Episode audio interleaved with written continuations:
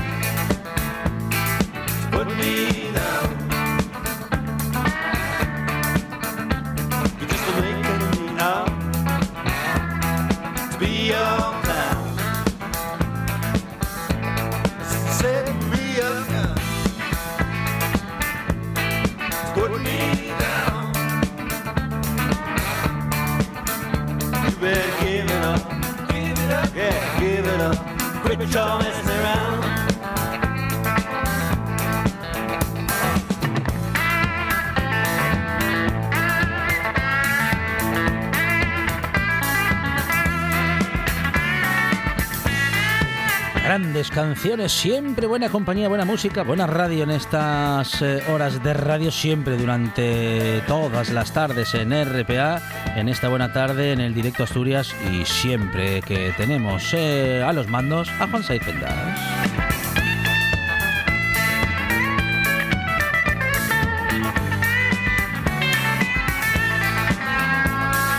Saiz buena tarde. Estamos uh, hablando ahora de nuestros derechos como consumidores y lo haremos con la integrante de los servicios jurídicos de la Unión de Consumidores de Asturias, Alba Cuñado. Alba, ¿qué tal? Buenas tardes. Buenas tardes, Alejandro. Bueno, una de las actividades del verano y de las vacaciones para complementarlas, para, bueno, en fin, para a ese viaje en avión, eh, pues poder complementarlo con un vehículo que nos pueda llevar de aquí para allá en, el, en aquel destino al que vamos a disfrutar, es el alquiler de coches, de coches, de furgonetas, en fin, de ese vehículo que eh, nos permita desplazarnos.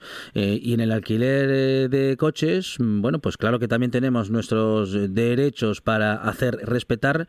Y bueno, queremos saber cómo, cómo está este en este apartado, bueno, este mercado, cómo, cómo se está comportando y si están llegando muchas quejas de este sector. Bueno, pues eh, cada vez llegan más quejas, ¿vale? Eh, digamos que se, parece que se ha generalizado más el uso de alquileres de, vehículos para las vacaciones y muchas veces, pues los, los usuarios, los consumidores, eh, pues a lo mejor con la ilusión de empezar pues nuestro viaje y, y, disfrutar de él, no nos fijamos en determinados puntos que son muy importantes para luego evitar sorpresas desagradables, ¿vale? Entonces, si nos permitís, pues damos unos pequeños consejos, por lo menos para que a la hora de formalizar el, el contrato sepamos bien dónde tenemos que focalizar nuestra atención. Muy bien. Bueno, a ver, a ver, a ver, porque hay ahora a mí ahora mismo muchas compañías intermediarias, eh, muchas en internet que funcionan como intermediarias, aunque parece en un momento, en un principio que lo hacen eh, de manera directa. Hay que prestar mucha atención a todas estas cuestiones porque las compañías intermediarias no pueden brindarnos eh, algunas garantías que otras sí pueden hacerlo. Bueno, en fin, a ver, ¿cómo, cómo tenemos que hacerlo? ¿Cómo, cómo observamos todas estas cuestiones? mira, es, Alejandro, es bastante útil utilizar comparadores, ¿vale? Y, buscadores mm. eh, suele, suele ser más económica esta opción que eh, eh, alquilar directamente desde las propias webs, ¿vale? O sea que es, es, es, interesante que se utilicen comparadores de precios. Después, el principal mm, punto más conflictivo suele ser lo relativo al, seguro del viaje, ¿vale? Lo que vemos es que la gente no es muy consciente, tampoco las compañías facilitan una información muy clara y muy transparente sobre el tipo de seguro o si tenemos una franquicia en nuestro alquiler de vehículo. Entonces, bueno, conviene que los oyentes pues eh, tengan claro que, hay varias formas de alquilar el vehículo de alquiler, ¿vale? Entonces, eh, las opciones que tenemos son la más cómoda y la más segura que en el momento del alquiler, cuando ya tramitemos el alquiler, contratemos un seguro a todo riesgo, ¿vale? Adicional y está incluido con el precio del vehículo. Pues fijarnos que, que sea así, porque, eh, bueno, así ya estaría cubierta eh, cualquier contingencia que tengamos con el, con el, con el vehículo y nos despreocuparíamos, ¿vale? Mucha gente dice que contrató un vehículo muy, muy, muy barato, pero es porque solo contrata el alquiler del vehículo y cuando lo va a recoger se encuentra con que tiene que contratar o un seguro o bien dejar depositada una franquicia, ¿vale? la franquicia es una cantidad de dinero mm, que puede ser bastante elevada, ¿eh? rondando los 2.000 euros, que nos bloquean en la tarjeta de crédito con la que pagamos el vehículo del alquiler, porque si pasa algo una vez cuando, cuando lo estemos utilizando, ese dinero queda como una especie de, de fianza, ¿vale? Para la compañía. Vale. Entonces, ¿qué ocurre? Que muchas veces cuando solamente tramitamos el alquiler del vehículo y contratamos un seguro in situ, cuando recogemos el, el coche, esto suele ser una acción bastante más cara. ¿Vale? Y en ese momento los empleados pueden ofrecernos bastantes coberturas y seguros y, y productos que al final encarecen mucho más lo que es el alquiler del vehículo que lo que es el propio alquiler, ¿vale? Entonces, parece más conveniente que antes de recoger el vehículo ya tengamos solventado eh, si vamos a depositar, hemos decidido depositar una fianza o contratamos un seguro a todo riesgo, que normalmente supone un pagar un importe adicional pero suele reducir mucho la franquicia o eliminarla directamente. Y es la opción más cómoda y más segura para ir más despreocupados a lo largo del trayecto en el que utilicemos el, el, vehículo, ¿vale? Eh, entonces, eso es algo que suele generar mucha confusión, ¿vale? Porque cuando vamos a recoger el coche y luego contratamos aquí el seguro, la verdad es que la mayor parte de la gente no tiene ni idea de lo que ha contratado ni de lo que le cubre el seguro. Si luego hay un percance, las compañías de alquiler no son muy claras y suelen generar unas facturas de gastos muy elevados. Y nos encontramos a lo mejor que el seguro no nos cubría lo que pensábamos que nos cubría y, bueno conviene que ese que ese punto se, se contrate antes de recoger el de recoger el coche ¿vale?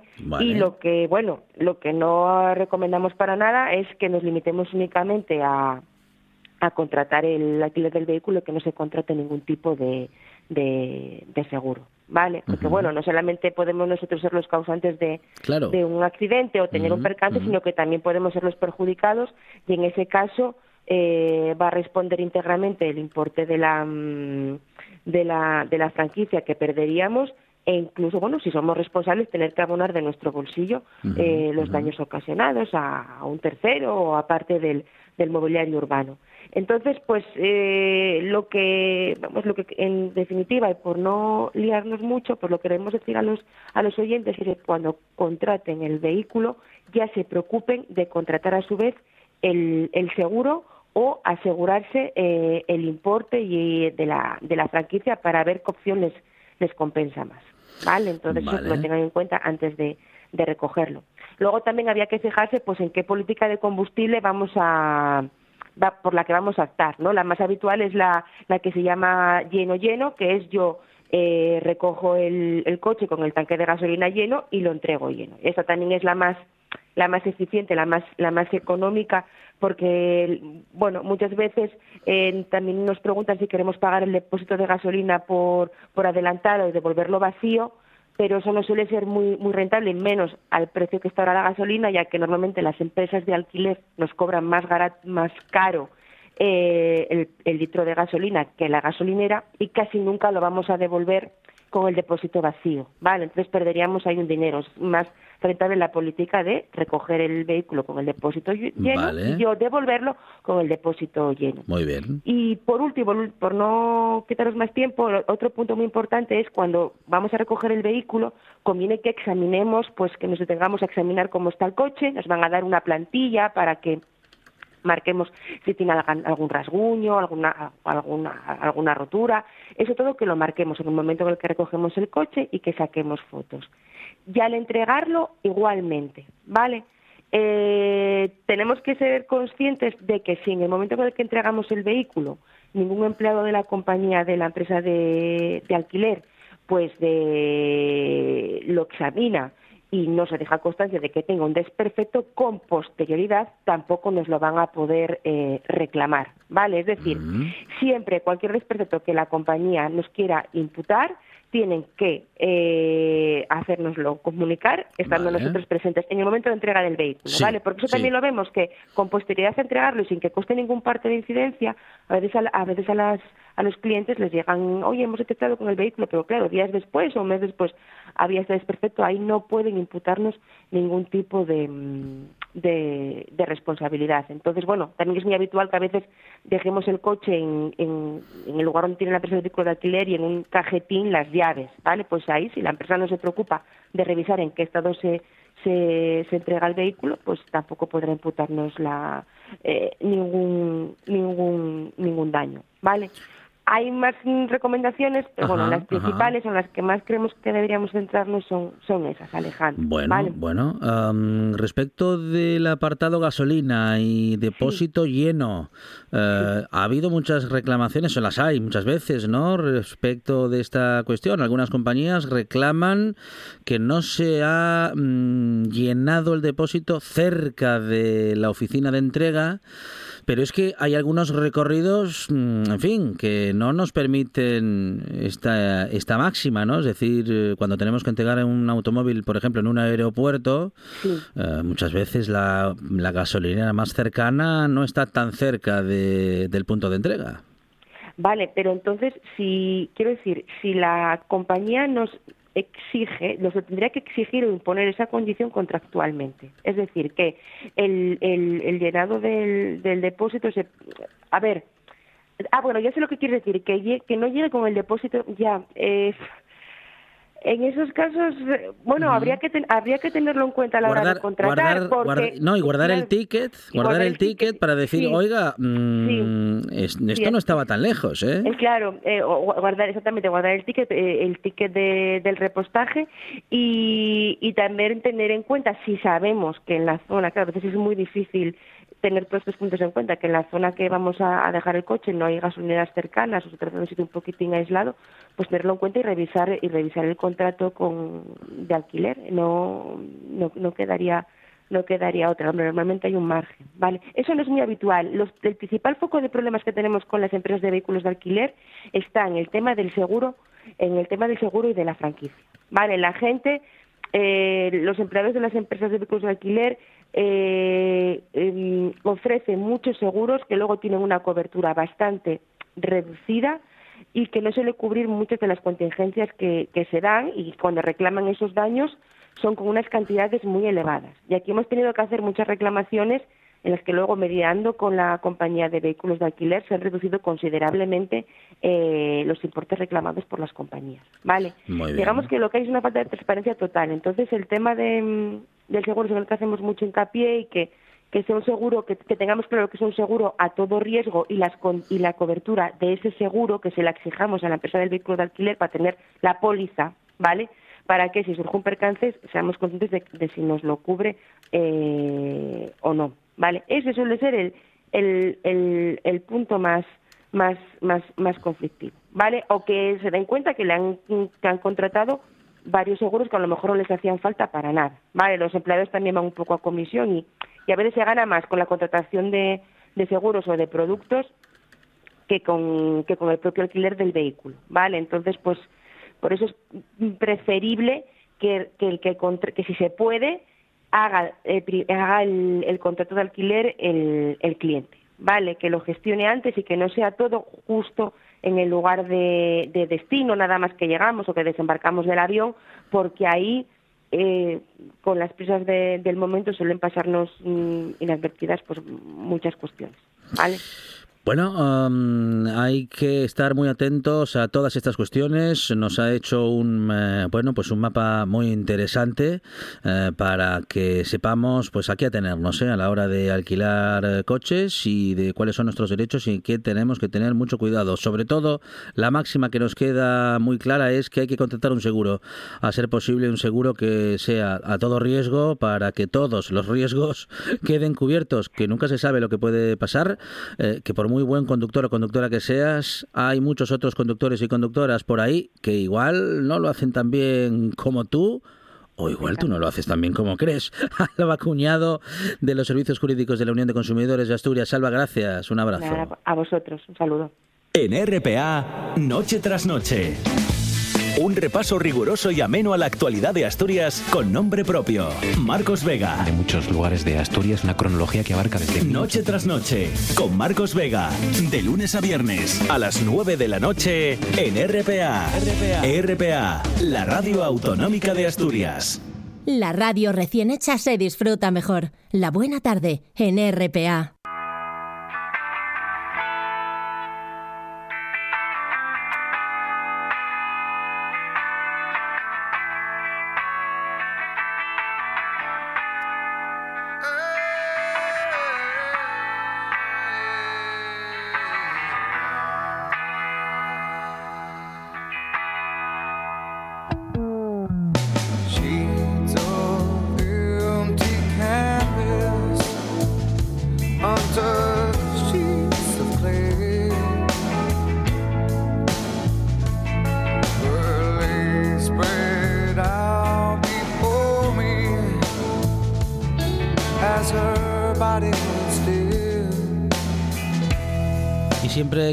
Podemos estamos con Borja Álvarez, nuestro abogado de guardia en esta buena tarde, en nuestros estudios y en nuestro programa. Y siempre hablamos de cuestiones interesantes. Hoy hablaremos de algo entre lo jurídico y lo filosófico. Borja, ¿qué tal? Buenas tardes. Hola, muy buenas tardes. A Borja le podemos encontrar en la calle Covadonga, número 5 de Oviedo, y en borjaabogados.es y en los micrófonos de esta buena tarde, y alguna vez, o algunas veces también, en la pantalla de TPA.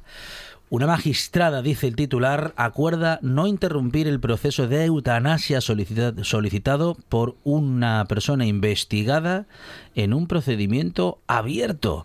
Claro, la magistrada considera que no existe una previsión legal que le permita a una juez eh, de instrucción interferir en un proceso regulado en una ley orgánica sobre derechos fundamentales.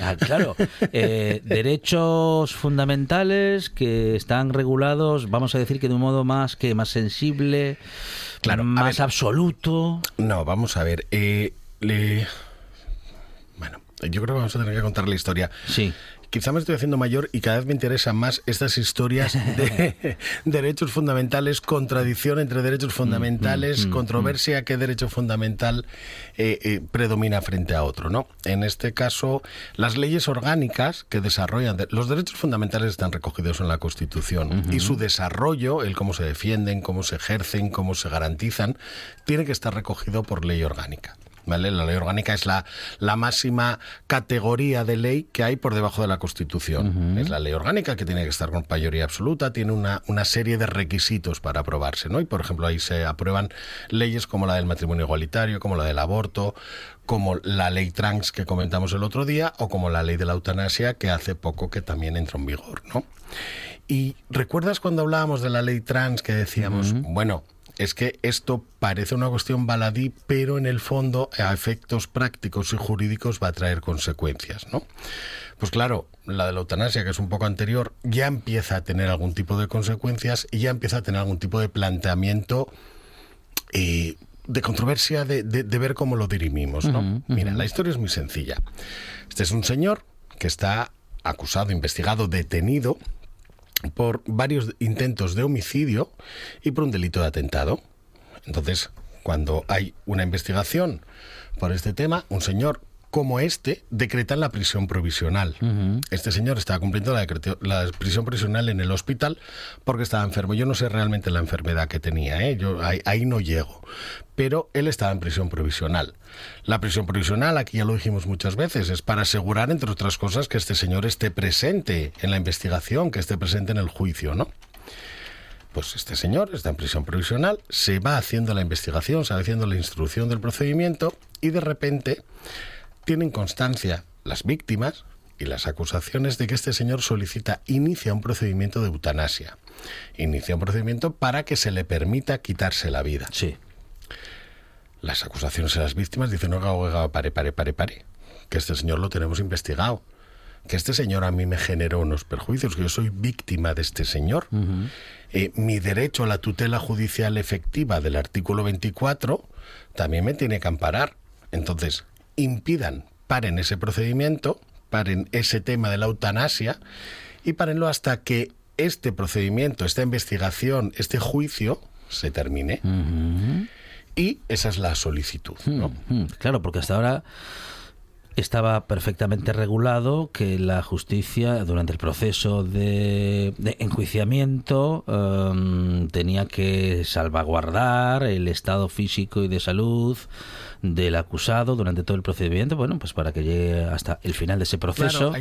Pero claro, ahora hay una ley que a, partir de la cual se puede de manera regulada y asistida eh, finalizar con finalizar la vida. el ciclo vital, claro.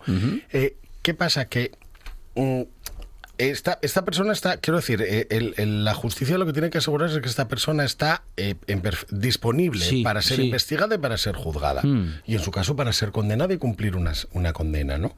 Eso es la finalidad de la prisión preventiva.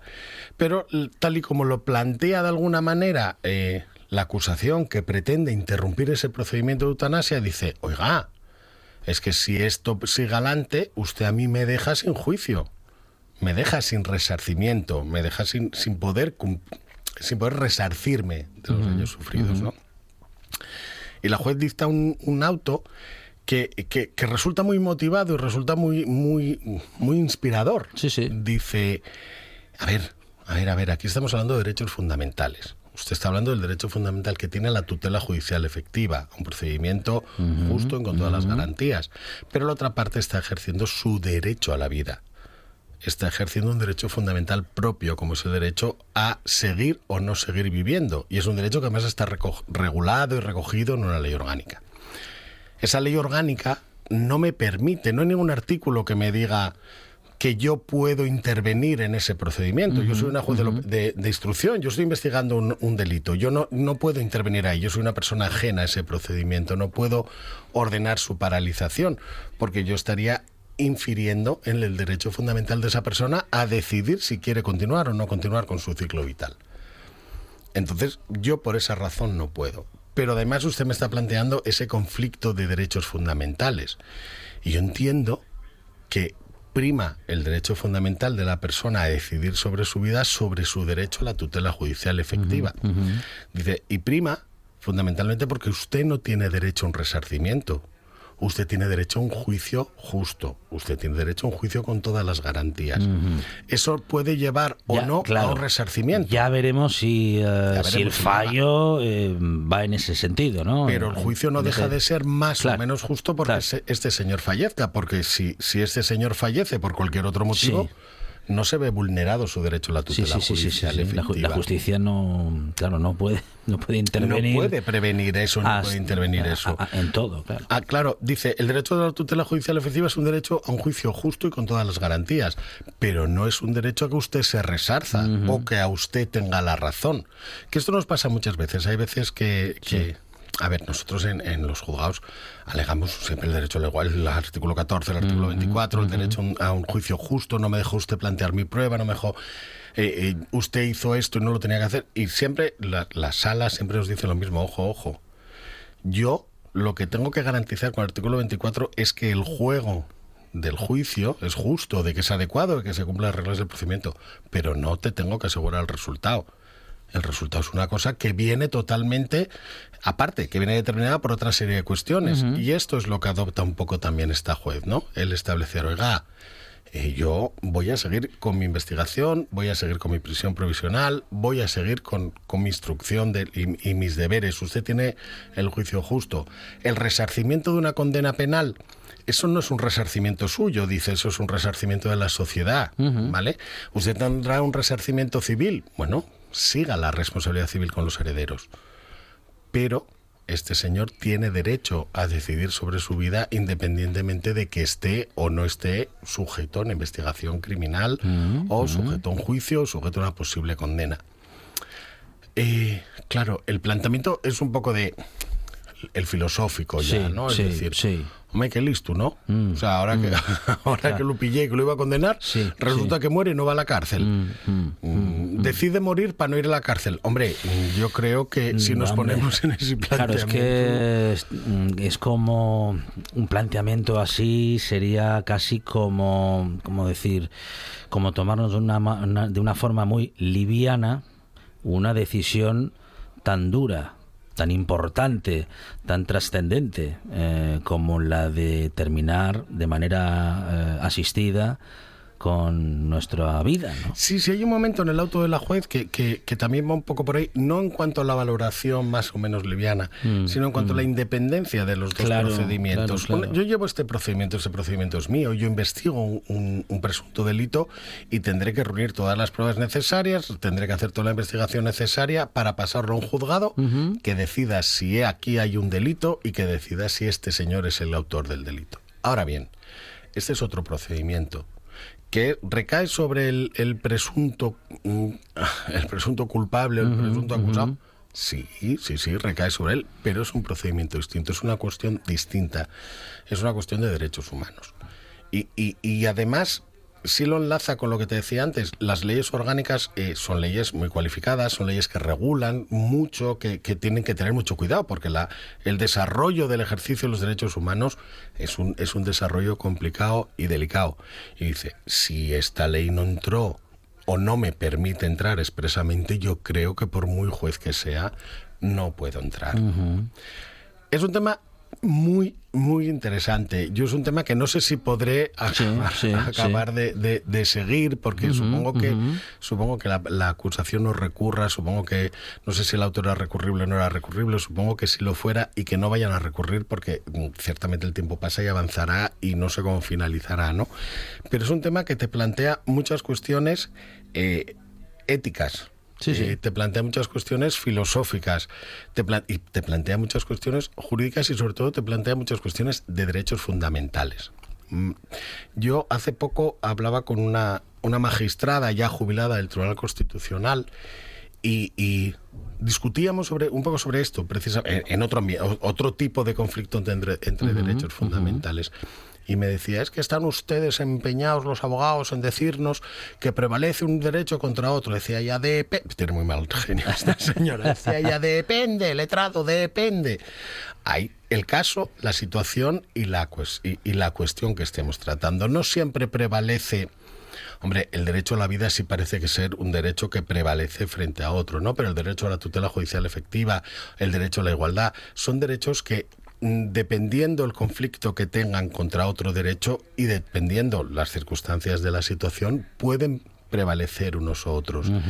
A mí es un debate que te decía, me estoy haciendo mayor, efectivamente, porque ya estoy pensando en cosas muy raras, cada vez soy menos práctico, pero es un debate que me, que me resulta interesante porque me devuelve de alguna manera a, a los grises.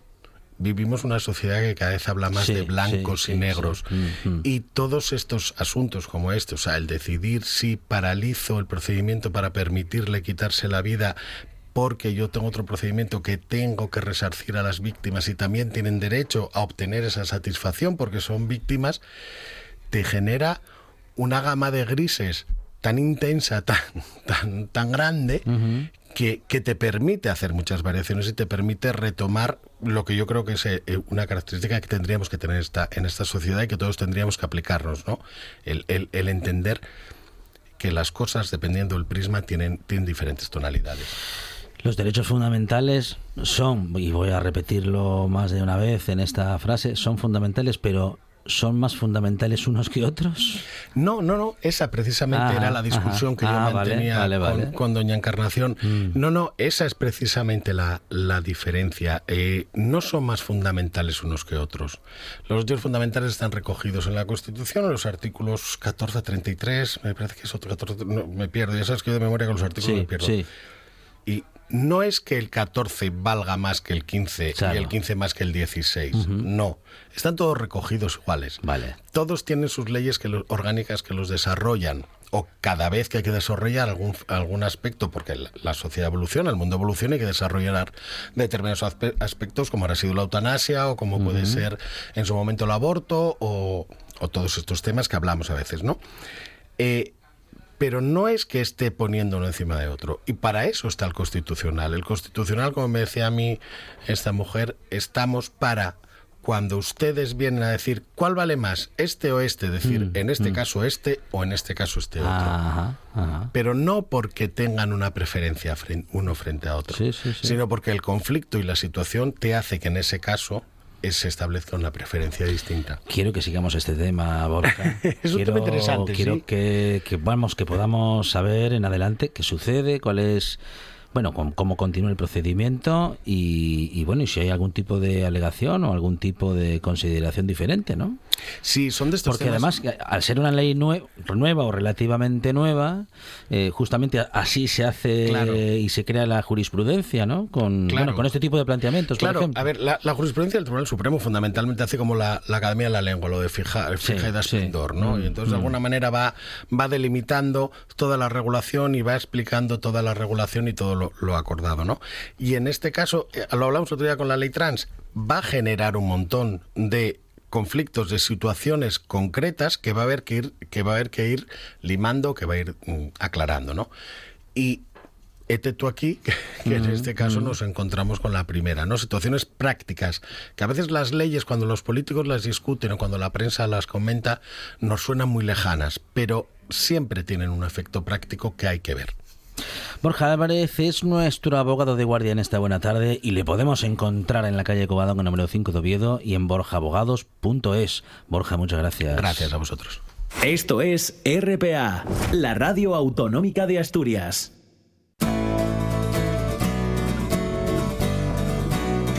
La buena tarde con Alejandro Fonseca.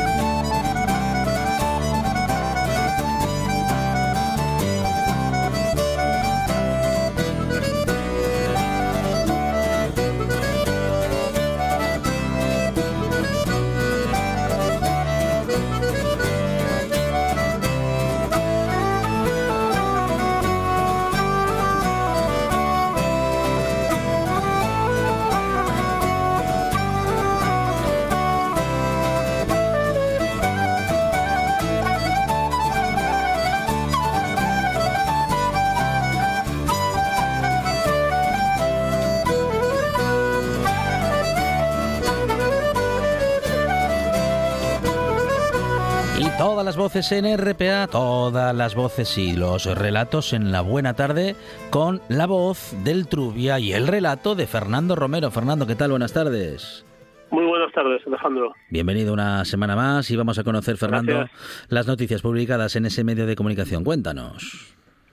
Bueno, tenemos eh, que informar que el Ayuntamiento de Tineo fue el- este martes anfitrión de alcaldes y asociaciones que están promoviendo su coordinación en la llamada Mesa del Camino Primitivo, una entidad que coloca ya su primera piedra y que, entre otros objetivos, pretende obtener una subvención cercana al millón de euros para ofrecer a través de una aplicación a los peregrinos servicios e infraestructuras online por cada concejo por el que transcurre el itinerario cultural. En esta ocasión se inició el debate sobre los estatutos de esta entidad supramunicipal y se habló de los trabajos encaminados eh, a la legalización de la asociación y al nombramiento de la Junta Gestora.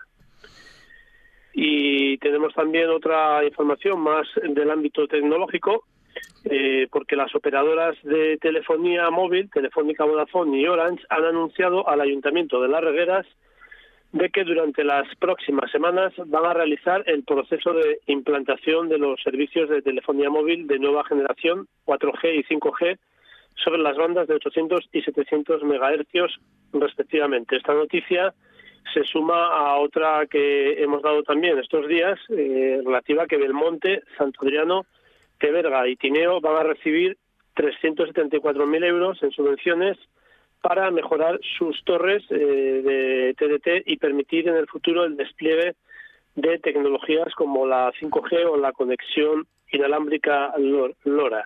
que ya sabes, el Internet de, las cosas. Estas ayudas del Principado van a representar el 76% de la totalidad de las subvenciones para toda Asturias.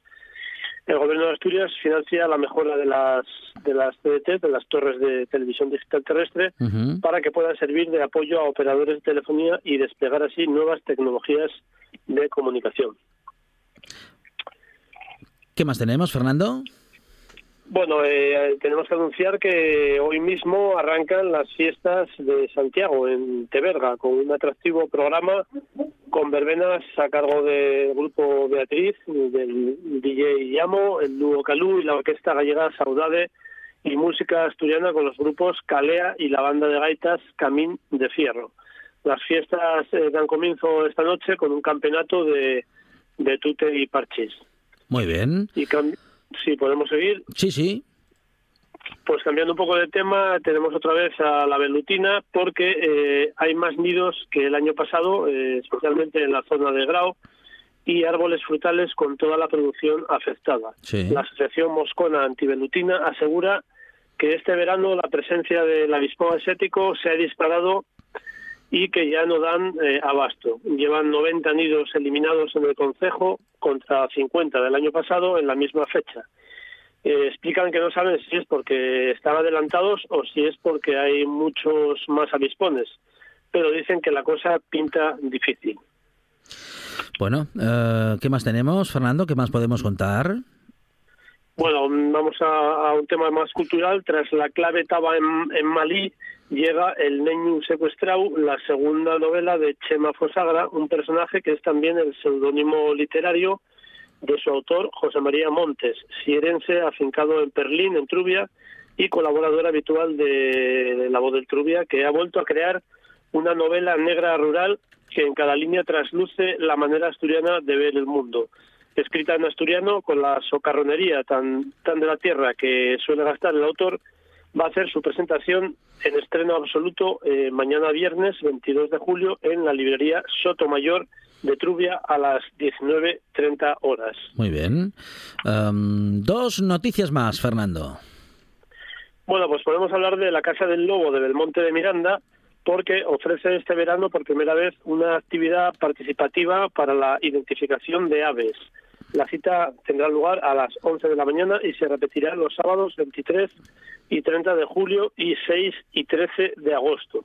El grupo va a estar acompañado por un experto en ornitología que dará las pautas y bases para el conocimiento e identificación de las distintas especies, ¿no? Muy bien, muy bien.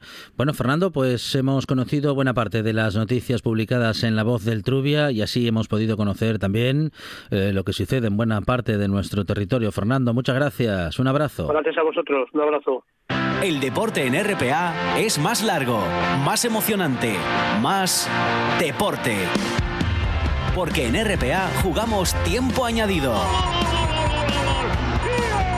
La actualidad del deporte asturiano como en ninguna otra radio.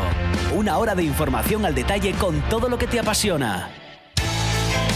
Tiempo añadido. De 3 a 4 de la tarde en RPA. RPA. Siempre con el deporte. 9 de cada 10 soñadores recomiendan escuchar La Buena Tarde. El décimo está dormido, roncando y no se entera de nada. Qué pena, hombre. Usted, usted, despierte y escuche La Buena Tarde en RPA. La siesta es para el fin de alma de cántaro.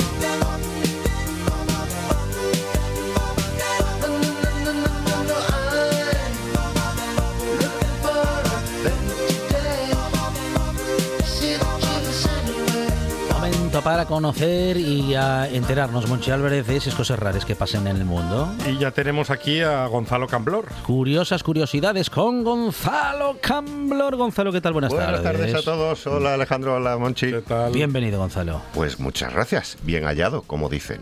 Pues nada, vamos a ello. Eh, A vamos a empezar con agua. Sí. La Tierra contiene 525 millones de kilómetros cúbicos de agua. Pero la curiosidad, solo el 0,007% es agua potable. Y el 70% está en la Antártida. Ajá. Ah, mire. Eh, congelado. Sí, claro. Claro. Para los cacharros y eso Sí. vale, pero a, Vamos. a priori, a priori, cada uno pensando en sus Sí, opciones. ¿verdad? sí, sí. No, hombre, priori, eh, bueno. Hielo, está bien. hielo picado O sea, de la hay- Antártida. o sea, que hay reserva de hielo. Sí, sí, por lo menos. Para los cacharros. para los cacharros ya suficiente para el- los restos de Sí, la humanidad, sí. ¿no? Eso no hay problema. Menos mal, el peso que me quita de encima. Se lo digo de verdad. Y con estos calores más, ¿no? Y eso que al gin tonic últimamente le echan de todo, ¿eh? Cualquier día un oso polar ahí en el vaso. Sí, Eso sí, es sí, cierto. sí, sí. Sí. Bueno, vamos con otra. Eh, Esta no, No va de, solo- esta no va de cacharros, ¿no? no, no, no, no, no, no. no. Eh, ¿Por qué empezamos hablando de agua y acabamos hablando de combinaciones La culpa la tiene Camblor. etílicas? Es que lo del hielo lleva A- para lo que lleva. Además a las seis menos cuarto de la tarde. Bueno, Bueno, en fin. Porque ya parece, pues no sé, apetece un jimbo ya. Sí, sí, eso sí que es cierto. ¿A qué hora se puede beber la primera caña?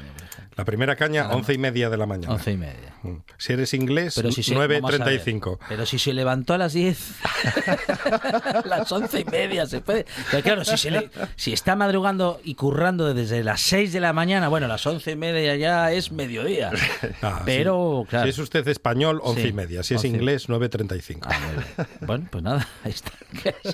Claro, madrugan más. Es que en el, Sí, sí. en el Reino Unido Sus madrugan horarios, más. porque horarios tienen una hora menos. En, Hombre, no en sé. general, no, digo respecto de la hora del uso, Yo del ya, uso ya. horario Del- del- con H. Del horario de Greenwich. Eso es. Sí, sí. Vale, Muy vale, bien. de acuerdo. Bueno, eh, vamos con otra curiosidad. ¿Cómo no? En principio, no solo se nos puede identificar por las huellas digitales o las pupilas, también por las papilas de la lengua, que son únicas para cada persona. Y por la voz, que es única. También, también, también. Pues vamos a añadir una más. A ver. Aroma corporal característico. ¿ah, sí? Oh. Todo- cada uno de nosotros Cada tiene su propio olor. Olor característico. Por no decir Excepto sudor que tira para atrás en el mes de julio. Claro, Queda más bonito aroma. Aroma caramba. corporal, Claro, queda más bonito. nuestro aroma corporal Queda nos más diferencia más en junio que en febrero. Eso, sí, sí, sí. Lo curioso es que los gemelos idénticos Sí, ajá, huelen también igual. Huel- ah, huelen igual. Huelen igual ¿Qué me los dice? dos. Es un Ah, curioso. Sí, sí, es un puntazo. Sí, sí, sí. Y encima además, como la nariz llega a reconocer hasta 50.000 aromas distintos. Ajá. Es decir, pues conocer a 50.000 personas distintas sí, y, y va dar- a haber y conocerlas por el un olor. olor diferente cada uno. Eso es. Yo eso tuve un amigo Sí. que, que no tenía pies. Aquello era otra cosa. Ah, mi- ah, por el. oh, sí. Y no me lo imagino con un gemelo igual, la Ya. verdad. Porque esos pies. Yo un día le dije, me preguntó, ¿qué solución? te- qué, qué- qué solución ves en esto? Y digo, la amputación. amputación. No veo otra solución. Cortar por lo sano. Qué barbaridad. sí, sí. Y, y aún utilizando perfumes y eso, y- y- sí. O sea, cada- porque, por ejemplo, nos, nos ponemos el mismo perfume. Pero no reacciona, el, el perfume no reacciona, Ah. Sí. o sea, no huele el- igual en tu En- cuerpo en- que en el mío porque nuestro aroma de base es Ah, distinto, Claro, El claro. aroma de base. Sí. Por decirlo de alguna manera. Ajá, sí, sí, sí, sí, sí. Es distinto. El aroma de fábrica, digamos. Eso es, Sí. eso es, eso es. Vale, Por vale. eso las distintas colonias huelen eh, distinto en cada En persona. cada persona. Evidentemente tienen un aroma en común, pero en general suelen Muy oler bien. también distintas. Bueno, Eso sí que es cierto. Eh, ahora hay personas, hay personas que huelen mal, pero no es que venga con ellos eso de, de oler fuerte. Que sí, en Que el caso. empe- hay gente que se empeña. En el caso Ah, bueno, de ya, mi eso amigo sí. del tobillo para abajo, Sí, aquello le era pa- le insufrible. pasaba ya con, sí.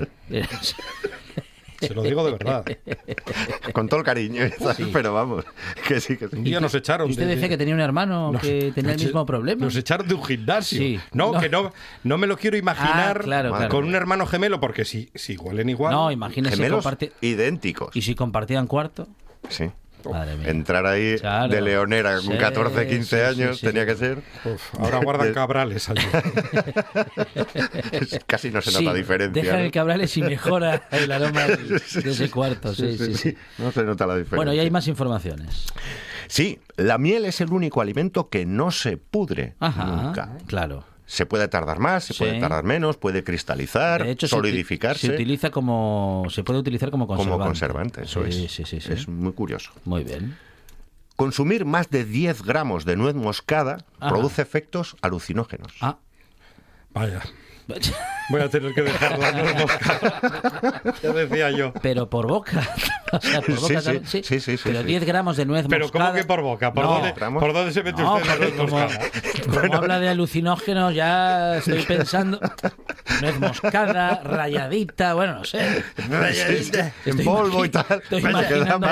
Pásame la nuez moscada Pero- que tengo postre hoy. Pero ¿quién? Vamos a ver quién utiliza más. Claro, 10 gramos. Es que es un mon- 10 gramos de nuez moscada. Es una barbaridad. Da para muchas. Claro, claro. va pa- da para muchas. Pero es que si sigues becha- bechameles. Claro, pero es que si sigues comiendo Sí. puede causar la muerte Ah, de lo fuerte que es. No. O sea, alucinar con Sí. un poco, pero Lo tengo que dejar. Hay que tener, con la, hay que como tener cuidado los- con la nuez moscada que las, que la- las carga Claro. Carlos Arguiñán. como los delfines con el Sí. pez fugu, si Ah, recordáis. sí. Que mordían. Que era el globo, el pez globo este pez que se globo, que tiene es. una toxina por la cual Un poquitín, el- ellos los se colocaban. Se, se col- se col- sí, se colocaban. colocan los Sí, delfines. Sí, sí, sí, sí. Se colocan los delfines. Si Próximamente acordáis. en TPA, después de Cantadera. Sí, Es muy curioso porque. sería eh, bueno ese documental. Como, bueno. como solo es un poquito lo que hace falta, Claro. distintos delfines Sí. muerden el mismo pez para coger solo un poquito. Atención, El mismo. te estoy vi- a ti que estás con la rula. caña en este ¡Que momento. rule el fugu!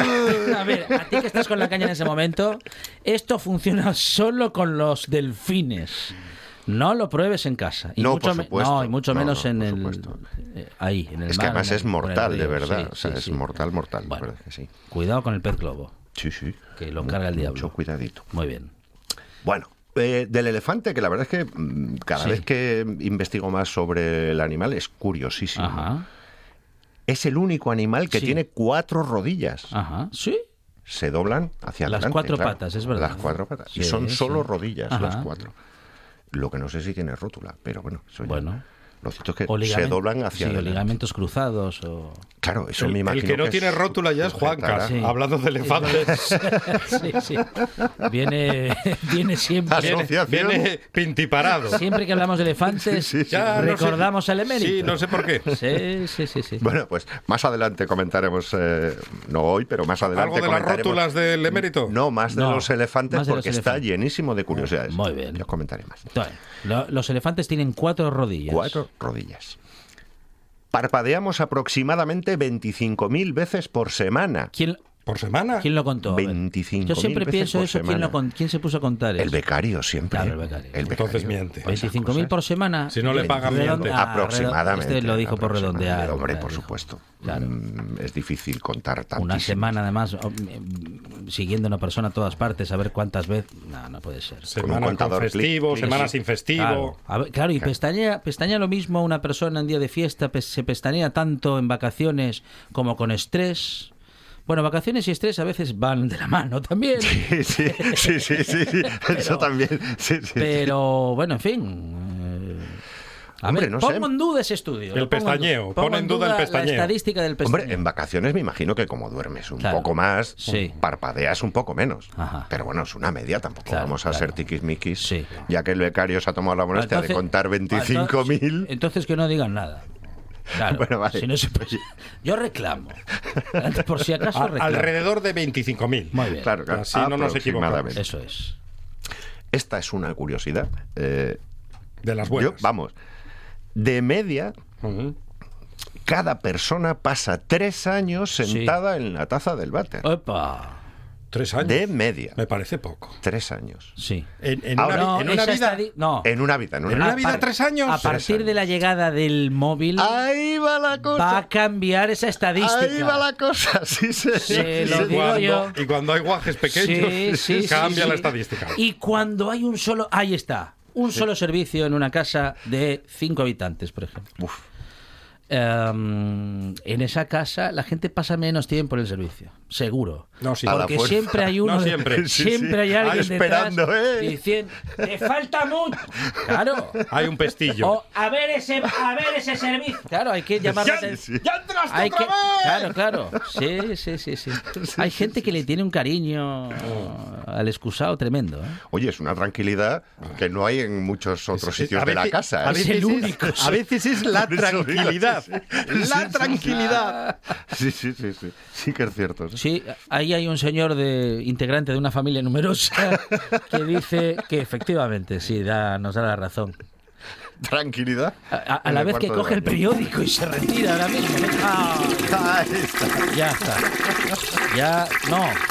Mire, a ver, yo creo que hasta hasta el crucigrama hizo. Sí, sí, Sí, ahí va el crucigrama. quedó todo resuelto. Sí. Ahí va- ahí va el crucigrama tiene el tamaño de un guardia civil. Sí. Y hay más, inf- y hay más informaciones. Sí, sí, sí, sí, por supuesto. Se desconoce el por qué, todavía no se sabe por qué, Sí. pero el graznido del pato no produce eco. Ajá. No, Ah, no me- produce eco. ¿En serio? Sí, sí. Ni en un despeña. Por lo visto, no. En un Lo desfiladero. que no se sabe es por qué Sí. todavía. Pero la voz del pato no produce eco. Es curioso. la Pero que sí. averigüen por, que no me digan que no, que, que averigüen por qué. hombre. No va a dormir Fonseca Claro. ahora. No. Va a estar Claro, pensando no en, me los, puede- en los patetes No me puede venir toda la noche. ahora, no se sabe por qué. No, En- hombre, en los que- coríos. No, no, pues por Claro. lo visto se desconoce el- Sí. el, por qué los patos no producen. eco. Bueno. Es curioso. Hay que averiguarlo. Bueno. Más de animales. Sí. Los caballos, que parecen los animales, eh, Sí. o tienen, Son digamos, preciosos, a mí me eso encantan. es, nobles, eh, Sí. bellos, tal, no sé qué. Inteligentes. Y todo lo contrario. Ajá. Las ratas, Sí. que son en general los más indignos o los más criticados de los animales, Pobre las ratas. ¿Pero Tienen en dices? común- Son Un asquerosas. animal incomprendido. Sí, sí. Quizá incomprendido. Pero sí ¿qué es pasa? ¿Qué, ¿Cuál es la relación entre los caballos y las ratas? No pueden vomitar. ¿Ninguno de los dos? Ninguno de los dos. Anda. No Pues, pueden vomitar. Casi mejor que las ratas no vomiten, también se lo digo. Lo mismo, ¿no? Ya, que añadimos claro. arma personal al Por tema. favor. Ya, Con lo claro. que comen esos Ya animales. transmiten suficientes enfermedades como para que encima... Sí, que Ay, andar- Y te pobre- pobrecita, la ratita que no puede vomitar. Pero yo me imagino, en el caso de los caballos, me imagino que Claro. con, con problemas estomacales Sí. y tal, será un, un caos tremendo, ¿no? Porque no, no- al no poder vomitar, tienen que pasarlo bastante mal Muy bien. en ese sentido. Yo tuve, tuve un amigo Sí. que no- tampoco podía vomitar, No o al menos nadie le vio vomitar nunca, Ajá. y motivos tenía para Sí. vomitar. Bueno, atención, eh, a partir de ahora ya puede usted volver a merendar. Eh, lo, lo dejamos Sí, aquí. sí, sí, sí, Sí, sí, sí. Ahora. A ver, Sí, sí. Vamos, otra de animales. A ver. Los cocodrilos no pueden sacar la lengua. Es que, claro, sí. que- No pueden sacar la Es que si encima hacen burla. Claro, Lo que no hace- sé te voy si- a comer sí, y te hago burla. Lo Con que esos no sé dientes si es que por tienen, si longitud, la sacan- Ahí van. No sé si es por longitud o porque claro. los dientes no pueden, Sí. no los dejan sacarla. Claro, bueno, claro, en principio, ser. ellos no pueden sacar la lengua. Muy bien. La expresión OK, Sí. que utilizamos muchísimo Ajá. en mensajería ahora mismo, Ok, WhatsApp y ok, demás. Ok, McKay. McKay. OK, que eh, se toma como algo positivo, evidentemente, Sí. está todo bien. Surgió durante la guerra de secesión de Norteamérica. Ajá, Sí. Eh, cuando no había bajas en las tropas, en semejante batalla o un día tal, eh, se escribía en una pizarra cero killed, es decir, cero muertos. Ajá, ajá. O sea que está Pues, todo ok. Ah. No es OK, sería 0K. Ujú, Lo que pasa es que, ujú. bueno, es más fácil. OK. Bueno, esa ha sido la última curiosidad de la tarde con Gonzalo Camblor y también la última historia que podemos contar en esta buena tarde de jueves. Mañana más, no sabemos si mejor, pero será más radio a partir de las 4 de la tarde aquí en RPA con Monchi Álvarez y con todo el equipo. Ahora llegan las noticias y también llega directo a Asturias con Arancha Nieto. Monchi Álvarez, hasta mañana. Hasta mañana.